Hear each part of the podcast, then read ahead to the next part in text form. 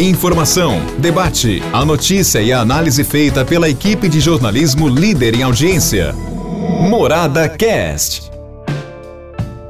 Nãopararaquara.com.br. Você não pode perder esta oportunidade. Você precisa aumentar suas vendas, então vamos mãos à obra. Acesse nãopararaquara.com.br. É uma plataforma totalmente grátis então você não pode ficar aí parado. Acesse e você vai ver, cadastrando a sua empresa e os seus produtos, você vai ver como as coisas vão melhorar para você. Você vai ter uma maior visualização, você vai ter, logicamente, uma maior vitrine. Então eu gostaria que você acessasse. Não para, Araquara, você precisa aumentar suas vendas, então está aí a grande oportunidade. Então é isso aí. Estamos aqui, viu, com o nosso podcast dessa quarta-feira, mostrando a você que realmente não dá para segurar as pontas.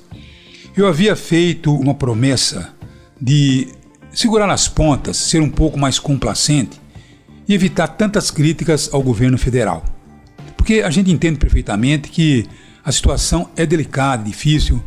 Tivemos aí uma pandemia pela frente, estamos numa pandemia, situação que pegou realmente o governo de surpresa e não se pode fazer milagre diante de um quadro como esse. As dificuldades a gente entende que são enormes. Mas se as dificuldades são enormes, então nós temos um governo que ele vem e complica ainda mais. Por que isso? Porque ao invés de facilitar, ao invés de se contrapor à ciência, esse governo ele não abraça a ciência e realmente faça as coisas certas. Veja agora com a questão dos aeroportos. O mundo inteiro está bloqueando as pessoas nos aeroportos, obrigando as pessoas a mostrarem o certificado de vacinação, não é verdade ou não? E simplesmente aqui no Brasil eles fazem as coisas diferentes. Quer dizer, é o Brasil na contramão do mundo. Por que isso? E se não fosse isso, meu presidente desacreditando a todo momento a vacina? Que negacionismo é esse? Onde está com a cabeça esse governo? Esse governo, ele desgoverna, ele não governa nada, não governou nada. Eu entendo as dificuldades, mas ele, ele ele, ele, ele aumenta as dificuldades. Então é isso que nós estamos vendo o governo, é, logicamente, produzir. Agora vem o ministro da Saúde. Que porcalhão, que besteirão, que bestalhão. Olha só, melhor perder a vida do que perder a liberdade. Onde será que esse homem foi formado? Esse homem não tem formação humana. Ele pode ter formação médica, mas não tem formação humana. O que, que adianta um médico não ter formação humana? Sabe? Tem que dizer a ele que a educação liberta da ignorância, a saúde liberta das limitações físicas. E ele me vem dizer esse, essa besteira monumental. Eu nunca vi coisa igual.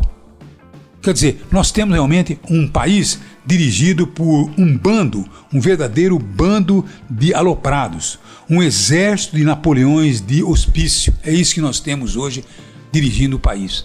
Então eu tinha prometido complacência, eu tinha prometido reduzir as críticas, mas ele cultiva as críticas, ele leva você a fazer as críticas que aí estão. Impossível realmente de concordar com a menor vírgula desse governo. Pelo amor de Deus, a população brasileira não pode perder a oportunidade de fazer ele passear, ele, os filhos dele e toda essa cambada que aí está, porque não pode ser normal tanta imprudência, tanto negacionismo, tanta realmente imbecilidade feita por um governo só. Não dá para abrandar as críticas. Infelizmente, isso a gente tem que dizer de boca cheia. É lamentável, mas é a verdade. Apesar de tudo, olha, uma boa quarta-feira e até amanhã, se Deus quiser. Um abraço a todos. Morada Cast. Morada.